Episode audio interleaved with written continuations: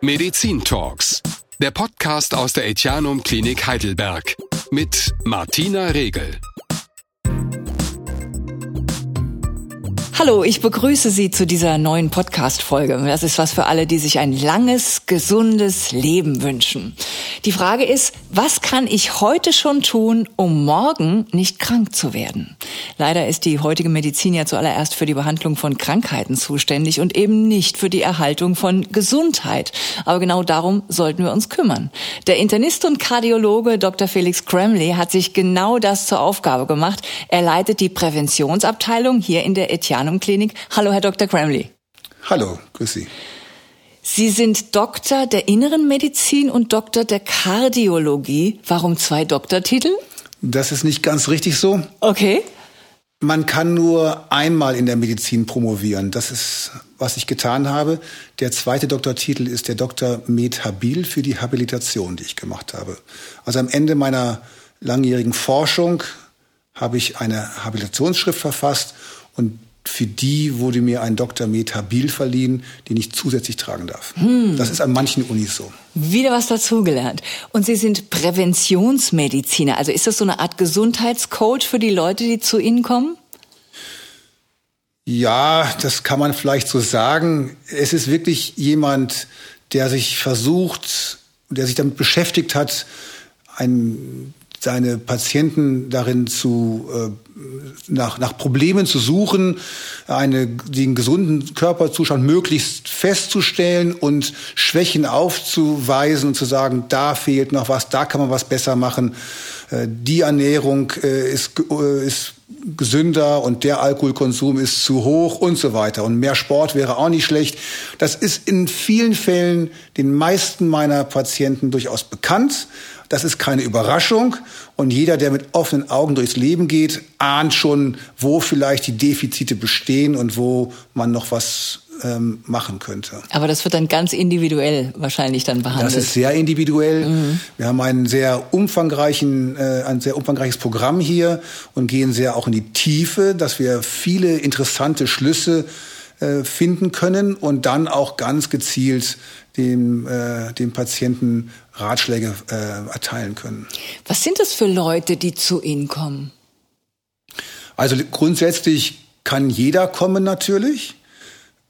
Die meisten meiner Patienten sind Manager, die werden von ihren Firmen, das sind Führungskräfte, die werden von ihren Firmen zu mir geschickt, um äh, nach Problemen zu fahnden, damit die ihre Leistungsfähigkeit erhalten können und möglichst gesund äh, ihr Unternehmen lenken können. Aber ich habe auch eine relativ hohe Anzahl an Privatmenschen, die kommen aus eigener, aus eigenem Antrieb. Das sind einfach Leute, die sich Sorgen machen, die vielleicht vorbelastet sind in der Familie, auch äh, Leute, die extra aus dem Ausland anreisen, weil sie es schätzen, kompakt und bündig an einem Vormittag ein komplettes Bild von ihrer Gesundheit zu bekommen und nicht die Zeit haben und äh, von einem Arzt zum nächsten zu rennen, sondern wirklich das Schätzen, dass man one-to-one, -one, äh, dass ich mit denen spreche und da wirklich sie begleite durch den ganzen Vormittag, durch die Untersuchungen und auch die Ergebnisse ausführlich besprechen kann dann. Ich möchte mal auf diese Top-Manager zurückkommen. Mhm. Die kommen also nicht freiwillig? Die werden die geschickt. Du gehst gefällig, sonst kann ich dir in Zukunft nicht mehr die 100.000 Euro oder 200 oder noch mehr bezahlen, so? Also die kommen in aller Regel freiwillig, weil das ein freiwilliges Angebot ist, das die Firmen ihren äh, Führungskräften machen. Die viele schätzen das sehr und äh, machen das gerne. Manche, vor allen Dingen Vorstände, haben teilweise im Vertrag drin stehen, dass das verpflichtend ist und dass die eben nachweisen müssen in regelmäßigen Abständen, dass sie geistig und körperlich in der Lage sind, ihren Job zu erledigen. Das ist aber, glaube ich, der geringste Anteil meiner Patienten, die das machen müssen. Die allermeisten machen das freiwillig und genießen das und finden das als eine, ein Privileg, dass der Arbeitgeber sowas bezahlt. Und ähm, das ist ja auch genau der einer der Beweggründe, warum das Firmen tun, nämlich um ein, eine, ein Incentive zu setzen äh, für die Führungskräfte, sich zu differenzieren von anderen Firmen. Schaut her, ihr kriegt viel Geld, aber ihr kriegt obendrein auch so ein Premium-Check-up äh, bei uns im Etianum. Das ist was Besonderes, das machen nicht alle Firmen. Und das schätzen die ja natürlich auch. Denn ist ja bei, toll, ja. Bei gewissen Gehaltsgruppen dann äh, ist es vielleicht auch egal, ob man dann äh, 1000 Euro mehr oder weniger verdient. Das merken die teilweise gar nicht. Aber ein Premium-Checkup im Etianum, das ist was Besonderes. Daran erinnert man sich noch ein, zwei, fünf und zehn Jahre später. Das denke ich mir. Ähm, wie ist das eigentlich? Schicken manchmal auch Firmen äh, Bewerber zu Ihnen? Also wenn Sie sagen, das ist jetzt jemand, der soll mal Top-Manager werden, wird viel Geld verdienen, aber wir wollen vorher erst mal checken, ob der überhaupt wirklich topfit ist? Das habe also ich? In der, also in der Form habe ich es noch nicht okay. erlebt. Ich kenne das, äh, wenn Firmen für, ihr, für ihre Vorstände Lebensversicherungen abschließen, mhm. um sie abzusichern, dass diese Lebensversicherungen dann sagen, wir versichern euch aber nur über einen vermutlich sehr hohen Betrag, ich weiß es ja nicht genau, wir versichern euch nur, wenn ihr vorher nachgewiesen habt, dass ihr topfit seid, ansonsten müssen wir entweder die Prämie erhöhen, nehme ich an, oder wir versichern euch nicht. Also das gibt es schon, das habe ich erlebt, ist aber eher die Ausnahme die, der Regelfall ist wirklich der, die Führungskraft oder der Privatmann oder die Privatfrau, äh, die kommen und die kommen alle ein, zwei Jahre regelmäßig und genießen das, hier vorbeizukommen, das kompakt zu kriegen. Viele leben im Ausland und ähm, sind dann skeptisch, ob die Gesundheitssysteme dort genauso gut sind oder sprechen die Sprache nicht. Und dann kommen die einmal im Jahr nach Deutschland womöglich und sind dann für zwei Wochen in Heidelberg und sagen, und in der Zeit möchte ich ganz schnell alles Wichtige erledigen und dafür kommen sie hier hin. Und dann ist das natürlich eine tolle Sache. Ich habe den Eindruck, je engagierter und äh, je erfolgreicher ein Mensch ist, desto weniger kümmert er sich um seine Gesundheit. Ist das jetzt nur ein persönlicher Eindruck von mir oder ist das tatsächlich so? Ich glaube, das täuscht. Ich sehe natürlich, zunächst mal bin ich hier, unterliege ich einem, ähm, einem Bias. Das heißt, dass ich natürlich nur die Menschen sehe, die zu mir kommen. Das ist ein hochselektioniertes äh, Patientengut oder Klientengut.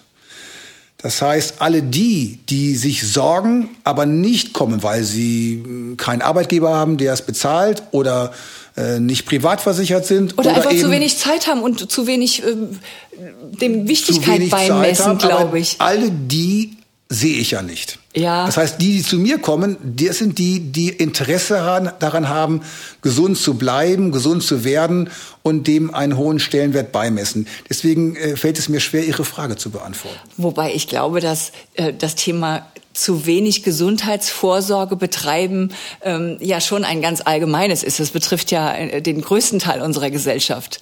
Das stimmt. Prävention wird äh, ist nicht wichtig genug ähm, bewertet. Auch in den, ähm, auch für die normalen niedergelassenen Praxen wird schlecht bezahlt. Beim Zahnarzt müssen wir oft äh, dazu zahlen, Igelleistungen, damit wir gewisse Präventionsleistungen bekommen. Das wird zu wenig honoriert, dass wir jetzt dafür sorgen wollen, später nicht krank zu werden.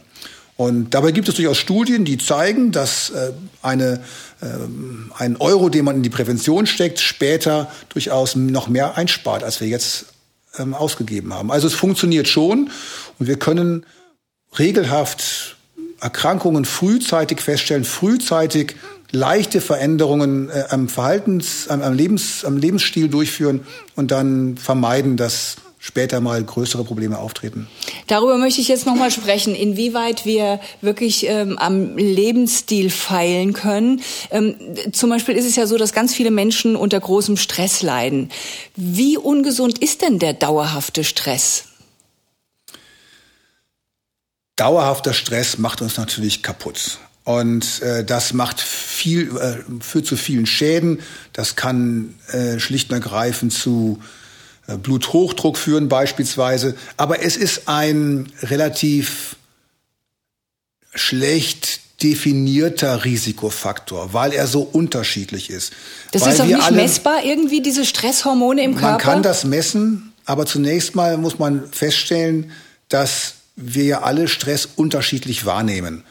Was für den einen noch guter Eustress ist, ist für den anderen schon schlechter Dysstress. Und deswegen ist das was hochindividuelles. Und man kann das versuchen zu messen, das tun wir auch. Ähm, wir haben verschiedene äh, Testverfahren hier im Etianum.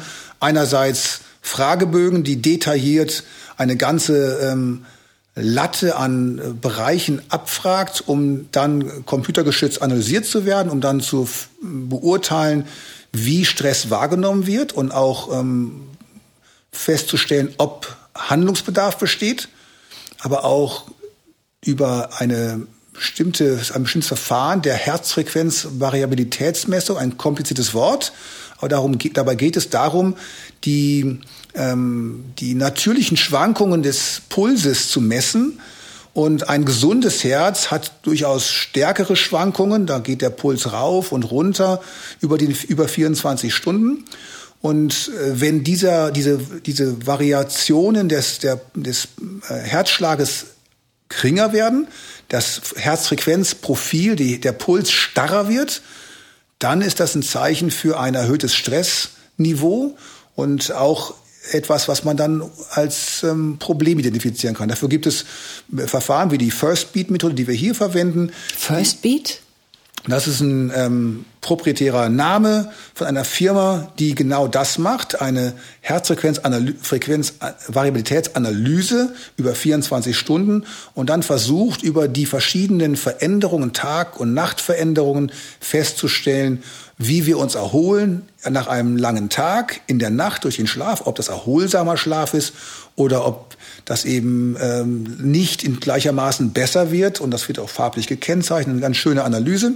Das machen ja im Grunde genommen heutzutage auch viele Smartwatches. Also auch da gibt es äh, mittlerweile viele ähm, Hersteller, die genau das da ansetzen, durch die Messung des Pulses die Variabilität zu analysieren und einen Stressreport zu erstellen. Also ist es gut? Halten Sie das für sinnvoll? Weil ich habe auch so eine Smartwatch. Ich äh, tracke mich auch. Ich tracke meinen Schlaf und alles, jeden Schritt, den ich gehe. Ja, also ich finde es eine wahnsinnig spannende Sache und diese Smartwatches finde ich klasse. Aber Sie haben keine. Ich habe keine, ähm, aber nicht, weil ich nicht Spaß hätte, diese ganzen Körperfunktionen zu tracken und meinen Schlaf und meine, meine Sauerstoffsättigung ja, genau. und den Puls und äh, die Steps und so weiter, was die Uhren alles können, das ist schon klasse.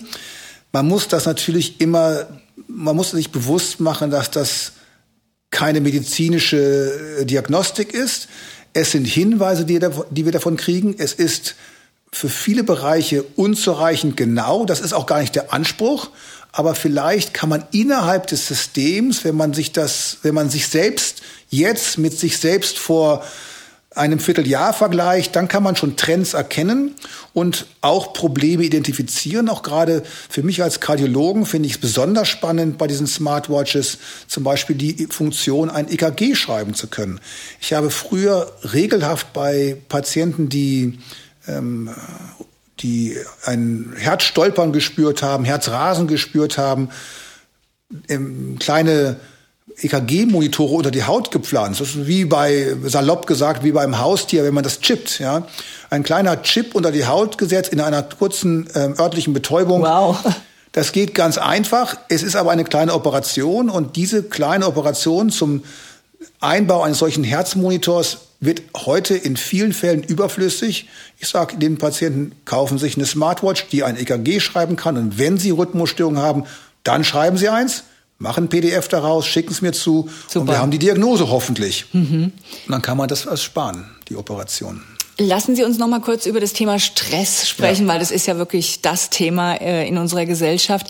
Ähm, was empfehlen Sie denn Menschen, ähm, bei denen Sie dann feststellen, oh, oh, der oder die leidet unter großem Stress? Was hilft? Yoga, Meditation, Ausdauersport, wenn weniger Arbeiten zum Beispiel kein Thema ist? Das ist richtig. Also Stress ist tatsächlich natürlich ein großes Thema, vor allen Dingen für die äh, Top-Manager, die zu mir kommen. Die stehen alle unter mehr oder weniger großem Druck und ähm, Leistung wird erwartet. Das, die kommen zu mir und wirken ganz entspannt, aber bei mir ähm, sind sie auch entspannt, weil da mal für einen halben Tag nicht das Telefon dauerhaft klingelt und wenn sie dann nach Hause gehen, habe ich manchmal Mitleid mit denen, weil ich denke, jetzt haben die wahrscheinlich 150 E-Mails äh, in den letzten drei Stunden bekommen und die müssen sie jetzt äh, nacharbeiten und büßen, dass sie bei mir zur Prävention waren. Aber ähm, weniger arbeiten wäre wünschenswert. Das ist in den meisten Fällen nicht realistisch. Mal vielleicht überhaupt Urlaub zu nehmen. Viele ähm, verzichten das und glauben, sie sind ähm, wirklich äh, unabkömmlich, unabkömmlich. Ja. Um mal zu sagen, Mensch, die Welt geht nicht unter, wenn du mal eine, eine Woche oder zehn Tage im Urlaub bist. Das, damit fängt es ja schon an. Es geht natürlich auch um äh, Strategien, wie man sich organisiert, wie man ähm, versucht, den Alltag sich leichter zu machen. Auch das sind ja differenzierte Menschen, die wissen das auch und es ist nicht so, dass ich denen das jetzt erklären muss.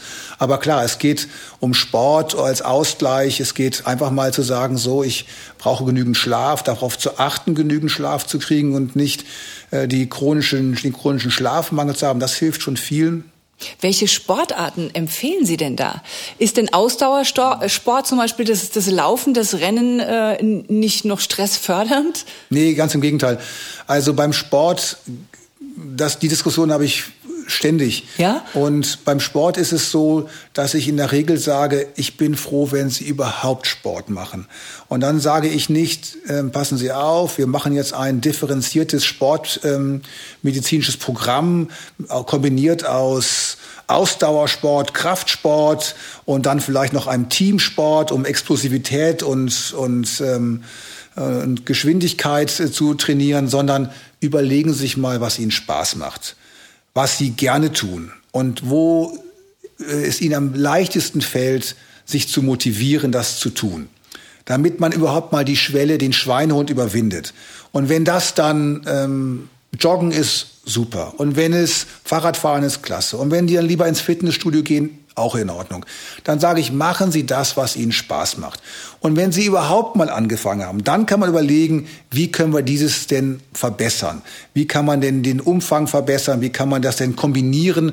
Denn theoretisch ist das schon so, dass es ideal ist, wenn man verschiedene Sportarten miteinander kombiniert, um verschiedene Muskelgruppen zu trainieren, um die Muskelmasse zu verbessern, denn die entscheidet über über äh, das, ähm, die Wahrscheinlichkeit, später mal krank zu werden, wie stabil wir im Leben äh, stehen, wie stabil wir älter werden, entscheidet darüber, ob unser Diabetesrisiko steigt oder eher sinkt. Viel Muskeln sind schützen uns vor Diabetes beispielsweise. Aber die Muskeln bauen wir ja leider ab im Alter, ohne, Deswegen, ohne, ohne dass wir irgendwas da Ganz genau. Tun. Es ist ein Uphill Struggle. Wir müssen immer dagegen uns äh, ähm, aufbäumen und versuchen, dass wir eben nicht so viel Muskulatur abbauen, dass wir versuchen, die, die Muskelmasse zu erhalten, idealerweise aufzubauen. Das wird aber schwerer, je älter wir werden, also wenigstens den Abbau verringern. Und das Schwierige ist ja, wenn man zum Beispiel wirklich viel arbeitet und dann äh, mit der Arbeit immer älter wird, Jahr um Jahr vergeht, die Muskulatur baut ab und irgendwann wird es natürlich wahrscheinlich auch immer schwieriger, den Schweinehund dann zu überwinden, weil alles schwerer fällt. Das ist richtig. Das wird schwieriger. Dazu kommt der enorme Termindruck, den viele Menschen haben, wo ein Termin den nächsten jagt. Und ähm, gerade über Corona ist es so gewesen, dass viele Firmen ja einen, eine Telefonkonferenz an die andere geplant haben, eine Videokonferenz nach der anderen kam und das war getaktet von 8 Uhr morgens bis teilweise äh, in die Abendstunden, gerade wenn Leute mit internationalen Teams arbeiten, mit interna internationalen Firmen arbeiten, dass dann morgens ähm, mit China und abends mit den USA gesprochen wird, dass dann gar kein Ende gefunden wurde. Und trotzdem schaffen es, äh, viele Sport einzubauen. Man muss es halt von vornherein planen und sagen, pass mal auf, ich blockiere mir gewisse Timeslots in meinem Tag, damit ich die irgendwie auch für mich zur Regeneration, für Sport, für die Dinge, die mir wichtig sind, ähm, äh, ähm, einfach reservieren kann. Ne?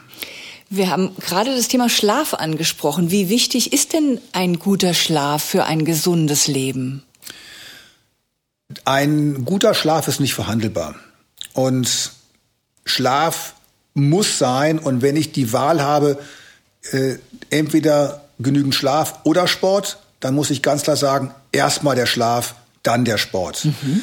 Ich, äh, ich empfehle nicht, den Wecker früher zu stellen, um noch eine Stunde Sport morgens äh, zu schaffen vor der Arbeit. Das kann nicht die Lösung sein. Als allererstes muss der Schlaf äh, gegeben sein. Mindestens sieben Stunden, wenn es irgendwie geht. Aber da fängt es doch schon an, oder? Problematisch zu werden. Also wenn du so viel arbeitest, hast du ja den Kopf so voller Gedanken, dass es dann häufig auch wirklich schwierig ist, einzuschlafen und durchzuschlafen. Genau, das ist richtig. Ähm, auch dafür gibt es natürlich Empfehlungen. Äh, die kann man unter dem äh, Überbegriff Schlafhygiene zusammenfassen. Schlafhygiene meint, dass man einfach alles optimiert, um einen gesunden Schlaf zu ermöglichen.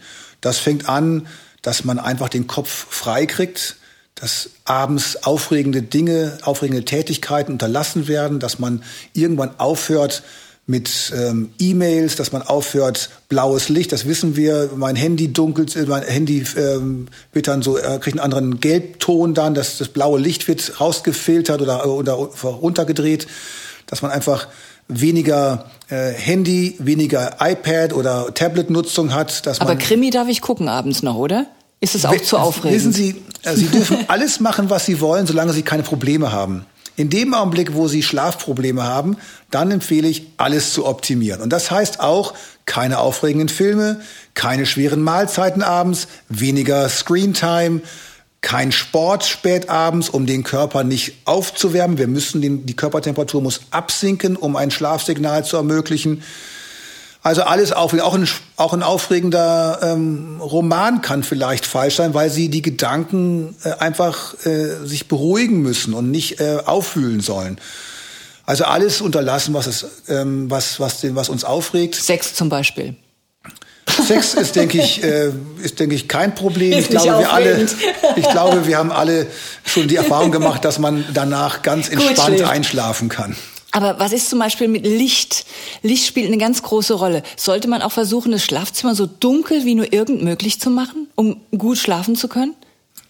Grundsätzlich ist ein Abdunkeln sinnvoll, das würde ich schon sagen. Vor allen Dingen ähm, abends ist es ja in der Regel schon dunkel, auch draußen. Aber gerade nicht. jetzt im Sommer ja. wird es sehr früh ähm, hell draußen. Und wer dann ähm, schon wenn er dann die, die Rollläden oder die äh, Gardinen ähm, offen lässt, der muss damit rechnen, dass er auch früher aufwacht und das vielleicht eine wertvolle Stunde morgens an Schlaf kostet. Bei mir zum also, Beispiel, 5 Uhr morgens bin ich jetzt wach im Sommer.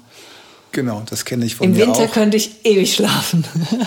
das ist tatsächlich so. Also das hilft schon, einfach äh, für eine dunkle, kühle Schlafatmosphäre zu sorgen und einfach sich den Grundsatz zu machen, dass wirklich im Schlafzimmer möglichst, wenn man das kann von der, ähm, vom, von der Wohnung her, vom Haus her, dass man wirklich in einem, im Schlafzimmer möglichst nur Schlafmöbel hat und wirklich dort nur schläft und nicht dort noch entspannt ähm, einen Film guckt äh, oder entspannt ein Buch liest. Der Körper äh, muss einfach verstehen, im Bett wird geschlafen, da ähm, mache ich sonst nichts anderes und wenn ich was anderes tun möchte, dann stehe ich auf, gehe ins Wohnzimmer, mache welche Tätigkeit auch immer, aber wenn ich dann müde bin, dann gehe ich ins Bett und schlafe ein. Also den Körper trainieren. Trainieren, ganz genau. Macht es denn Sinn, seinen Schlaf mal überprüfen zu lassen, wenn man sich zum Beispiel häufig morgens unausgeschlafen, erschöpft, kaputt fühlt?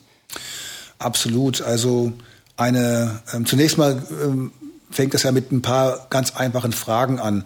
Die sicherlich die die wichtigste Sache ist das Schnarchen. Das ist nicht vielleicht nicht die einzige schlafbezogene äh, Störung, aber eine wichtige, wahrscheinlich die häufigste, dass einfach man mal fragt den Partner, die Partnerin, schnarche ich und vor allen Dingen habe ich Atempausen. Schnarchen als solches ist jetzt noch nicht ein Problem für denjenigen, der schnarcht, sondern mehr für denjenigen, der neben dem Schnarcher liegt.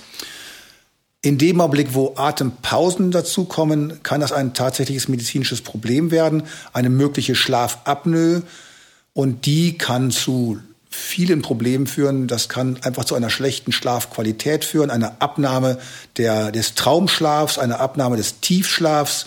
Das führt zu einer Unausgeschlafenheit, einer ähm, äh, Sekundenschlaf als Folge möglicherweise.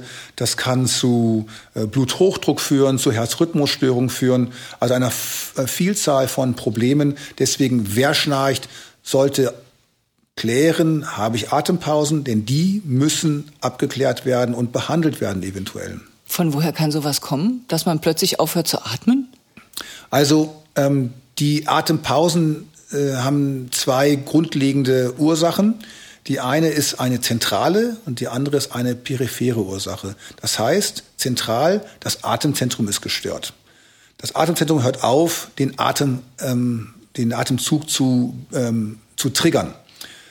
Die häufigere Variante ist die obstruktive Schlafapnoe, also die, die, ähm, dass die Atemwege verlegt sind. Das müssen Sie sich so vorstellen, dass wenn Sie einschlafen, die ganze Muskulatur sich entspannt und man insgesamt, das ist automatisch so, die Muskulatur entspannt sich, auch die Rachen- und Gaumenmuskulatur entspannt sich und das kann so weit gehen, dass die, ähm, dass die, die der Rachen und der äh, Gaumen kollabiert und dann den Atemweg verlegt. Das heißt, sie wollen zwar einatmen, können aber nicht, weil der Atemweg verlegt ist.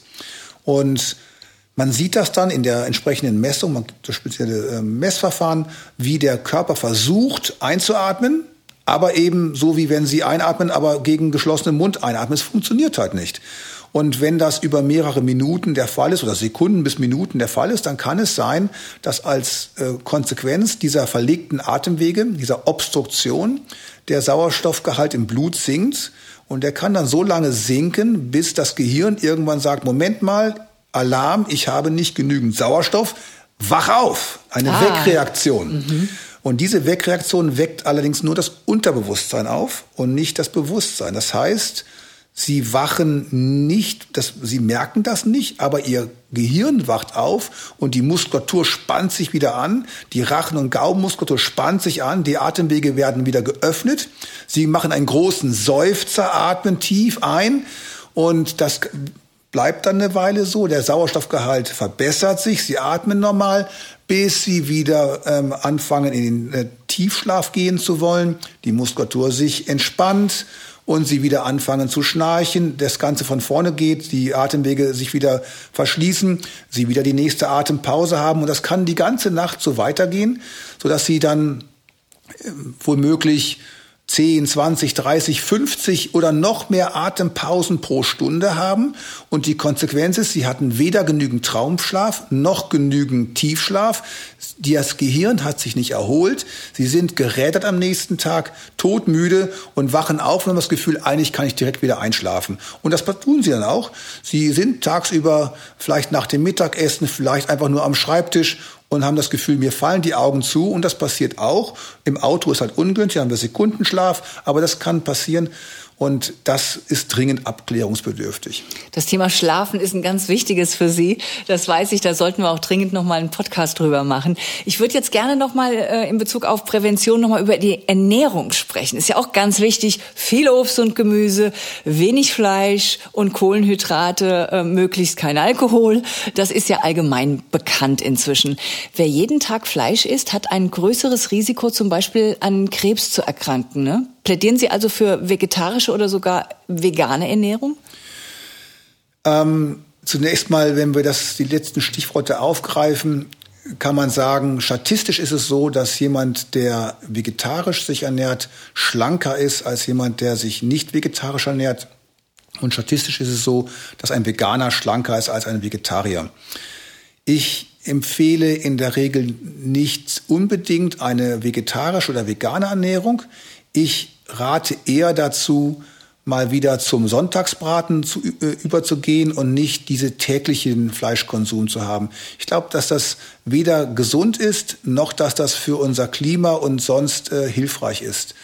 Ich glaube schon, dass eine reine vegetarische Kost gesünder ist, aber jemandem, der täglich Wurst und äh, Fleisch isst, zu sagen, werden Sie Veganer, damit äh, habe ich demjenigen nicht geholfen. Das wird er nie schaffen und ist auch, glaube ich, gar nicht nötig unbedingt. Es reicht, bewusster, seltener, weniger zu essen und vor allen Dingen das, die übelsten Sorten zu äh, vermeiden. Und das ist vor allen Dingen vor allen Dingen Wurstwaren. Äh, da ist zu viel Salz drin, zu viel Fett drin, Pökelsalz. Die Salami. Die, ganz Lecker. genau. Die die ich, das sehe ich genauso. Ich esse das alles gerne. Das schmeckt mir auch alles gut. Und wenn es ungesund ist, dann schmeckt es mir wahrscheinlich. Und Softdrinks und Chips und Süßigkeiten, alles. Ich liebe das. Aber, Sie Aber ich kann es weitgehend kontrollieren, das ja. im Alltag äh, selten oder nicht zu machen. Und ähm, einfach zu sagen, Mensch, äh, ich versuche häufiger mal was Gesundes zu essen. Ja. Und oft ist es ja so, dass wenn wir diesen Drang haben, jetzt möchte ich gerne irgendwas noch essen auf dem Sofa abends, dann ist das ja nach wenigen Augenblicken wieder weg. Wenn man nee, dem nicht sofort nicht. nachgibt, ah, dann. Nee, ich habe einen Heißhunger auf süß. Und das interessanterweise immer abends. Ist das schon ein Zeichen dafür, dass da irgendwas nicht stimmt? Ich glaube, das ist menschlich, was sie da spüren. Das kenne ich von mir auch. Aber ähm, da kann man ja auch versuchen, Strategien zu entwickeln, dass zu vermeiden. Jetzt kommen Sie nicht mit Karottensticks äh, knabbern, weil das hilft nicht. Auch keine Handvoll Nüsse. Nein, ich brauche dann süß und fettig und ungesund. Also ähm, äh, Nüsse und Karotten wären sicherlich nicht schlecht, aber das äh, muss sicherlich nicht sein. Es gibt mehrere Strategien, die übelsten ähm, äh, äh, Gelüste zu vermeiden. Äh, das eine ist, äh, dass Sie sagen, okay, ich nehme nur ein kleines Schälchen, fülle mir eine kleine Menge ab und äh, dabei belasse ich es auch und mhm. nehme nicht die ganze Tüte Gummibärchen mit äh, ins Wohnzimmer, sondern wirklich nur einen kleinen Teil. Damit kann man so ein bisschen die Menge besser im Griff behalten, denn ja. so eine Tüte, da hat man einen schlechten Überblick, wie viel man eigentlich gegessen hat. Noch besser ist es, Sie kontrollieren das äh, beim Einkaufen und Sie vermeiden die, ähm, diesen Drang, sowas einzukaufen. Gehen Sie nur satt einkaufen und nicht, äh, wenn Sie Hunger haben, dann können Sie sagen, ich kaufe das ein, was auf der Liste ist. Das habe ich mir vorher Gedanken gemacht. Den Rest kaufe ich gar nicht. Was Sie nicht einkauft haben, können Sie auch abends nicht ähm, essen. Ähm, und dann gibt es natürlich die Möglichkeit, das empfehle ich immer wieder, ähm, ein sogenanntes Time Restricted Feeding zu machen. Für jemanden, der abnehmen möchte, zu sagen, ich mache 16,8, das kennen viele. Intervallfasten. Ja, äh, Time Restricted Feeding, also die, das Zeitintervall, in dem man Nahrung aufnimmt, Nahrung aufnimmt, zu reduzieren. Und wenn Sie das tun und sagen, ich verspare mir eine Mahlzeit ein, viele machen das äh, mit dem Frühstück, aber man kann es auch mit dem Abendessen machen. Jedenfalls, in der Regel ist abends auf dem Sofa die Zeit abgelaufen und wenn Sie sich an Ihren Plan halten, 16,8 durchzunehmen, äh, ähm, aufrechtzuerhalten, dann ist keine Zeit mehr abends für Snacks.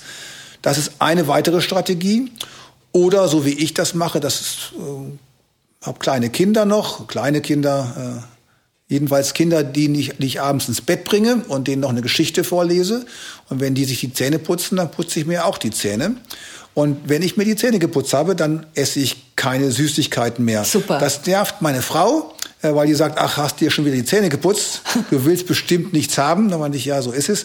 Aber damit kann ich sicherstellen, ich putze mir die Zähne um 8 Uhr abends und damit ist Schluss mit irgendwelchen ähm, unnötigen, fettigen und süßen äh, Knabbereien. Ja, weil das sind auch die Sachen, die dann dick machen. Und ich glaube, dass auch bei den äh, Managern, Top-Managern, die sie behandeln, auch das äh, Körpergewicht natürlich eine ganz große Rolle spielt. Und ähm, da habe ich zum Beispiel gelesen, es gibt dünne, dicke Menschen. Also die sind äußerlich dünn, aber innerlich total ungesund fett.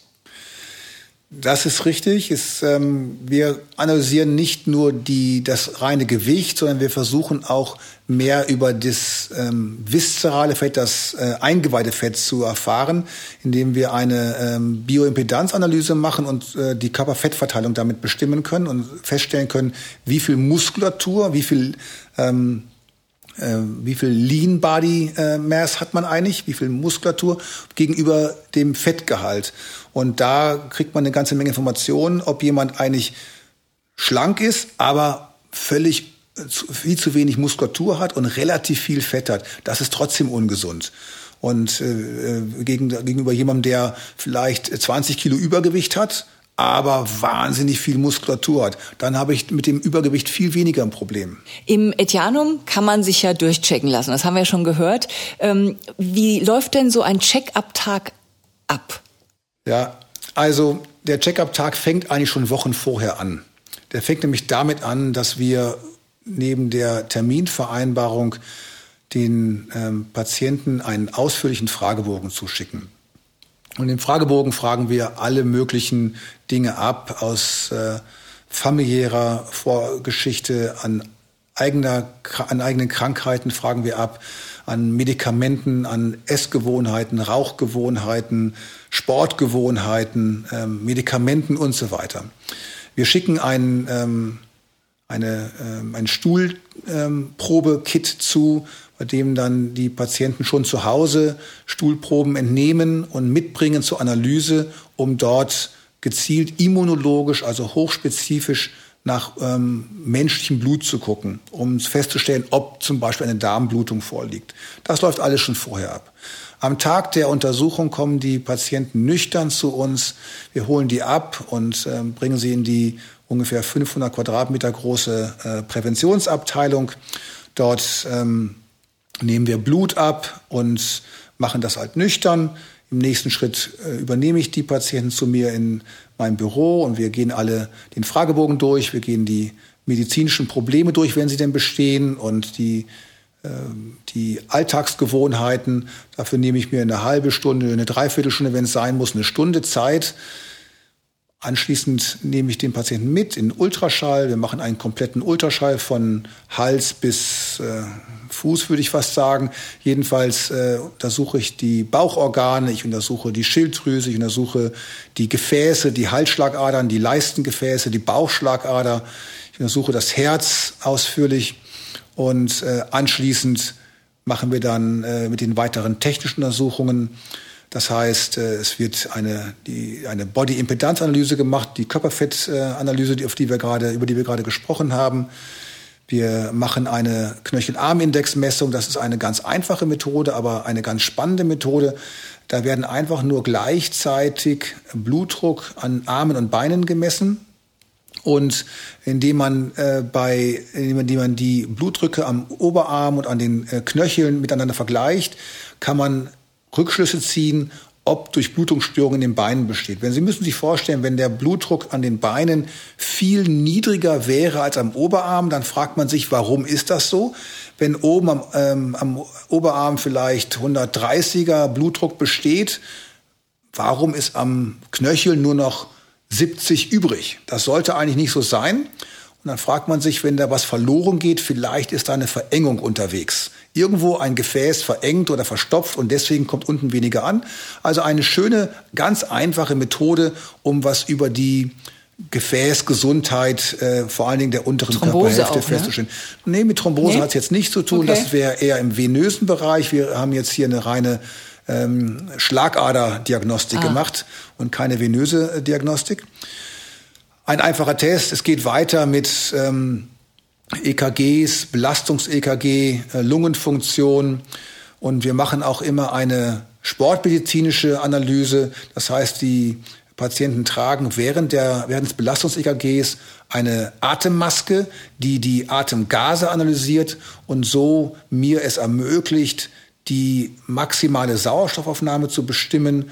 Die maximale Sauerstoffaufnahme heißt nicht etwa die, die Sauerstoffsättigung, die Ihre Smartwatch misst. Die sagt ja einfach nur aus, dass 97 Prozent äh, des Hämoglobins mit Sauerstoff gesättigt ist.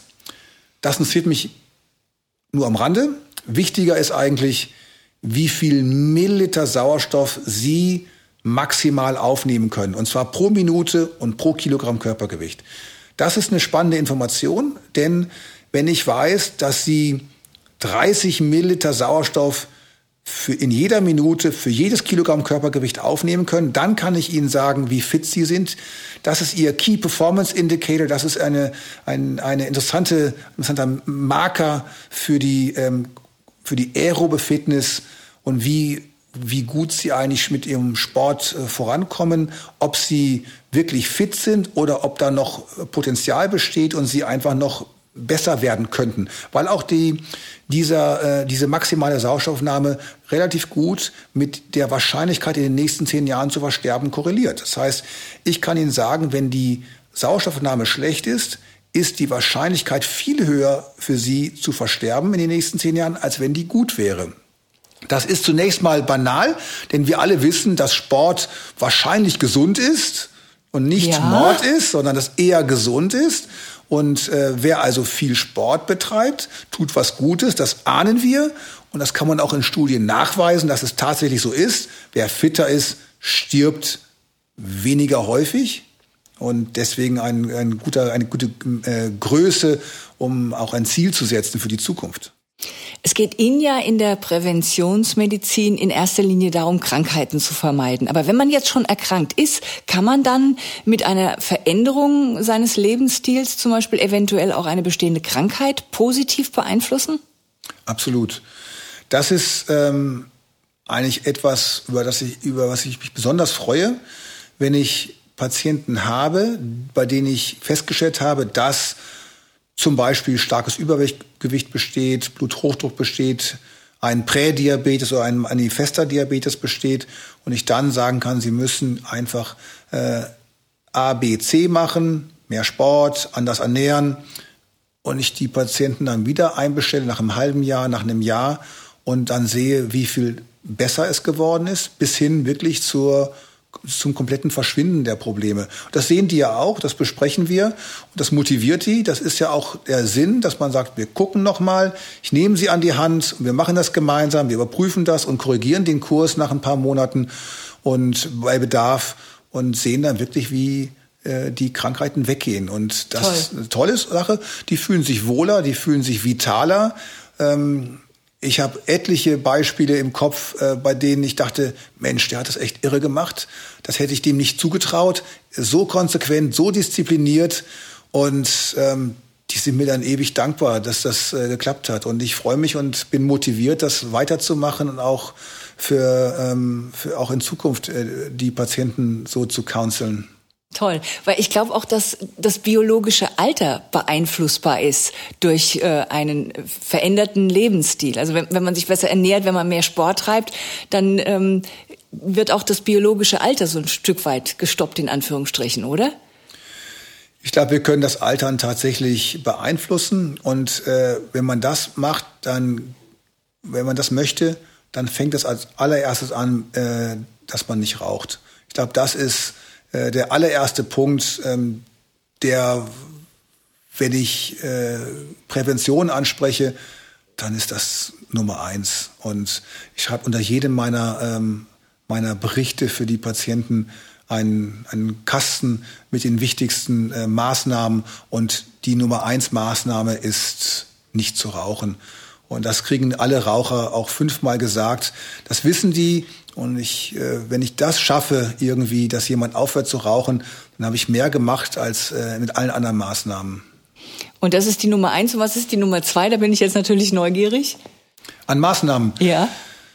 Es, es gibt eine ganze Reihe von weiteren Maßnahmen. Da geht es um genügend Trinken, da geht es um Vermeidung von Sonne, da geht es um ähm, nicht zu viel rotes Fleisch zu essen, da, es geht um ähm, äh, reichlich Obst und Gemüse zu essen. Also eine ganze Reihe, genügend Bewegung äh, gehört dazu. Also allgemeine Maßnahmen, die eigentlich für uns alle äh, gut wären, wenn wir sie beherzigen würden. Und je konsequenter wir das machen, desto eher können wir erreichen, dass wir unser biologisches Alter langsamer voranschreiten lassen und einfach länger fit bleiben. Und das ist ja das Ziel letztendlich, dass wir wir wollen ja alle älter werden. Ich erlebe immer wieder Leute, die äh, sagen, ja, sie sind 60 geworden, sie sind 70 geworden. Ach ja. Und dann sage ich ja, besser 60 oder 70 werden, als nicht 60 oder 70 zu werden. Ne? Das wäre noch schlechter. Und dann muss mir jeder zustimmen. Aber wir wollen natürlich gesund älter werden. Und äh, keiner, äh, ich glaube, es muss keiner muss Angst haben, 80 oder 90 zu werden, wenn wir denn gesund genau. und, und irgendwie mit Lebensqualität so alt werden und nicht voller Arthrose und Gebrechen alt werden. Denn dann wird das Leben zur Qual eher. Aber wenn wir das schaffen, äh, gesund zu altern, dann haben wir viel erreicht und dann hat man vielleicht auch Lebensqualität ähm, und kann das genießen. Ja, vorbeugen ist besser als heilen, sagt der Präventionsmediziner Dr. Felix Kremley. Von ihm haben wir heute viel gelernt darüber, wie wichtig es ist, die Gesundheit zu stärken, um Krankheiten zu vermeiden. Vielen Dank für die vielen Informationen, die wir heute bekommen haben. Danke. Sie hörten Medizin Talks, der Podcast aus der Etianum Klinik Heidelberg. Eine Produktion von On Air Production im Auftrag der Etianum Klinik. Verantwortlich für den Inhalt Roland Syndikus. Moderation Martina Regel.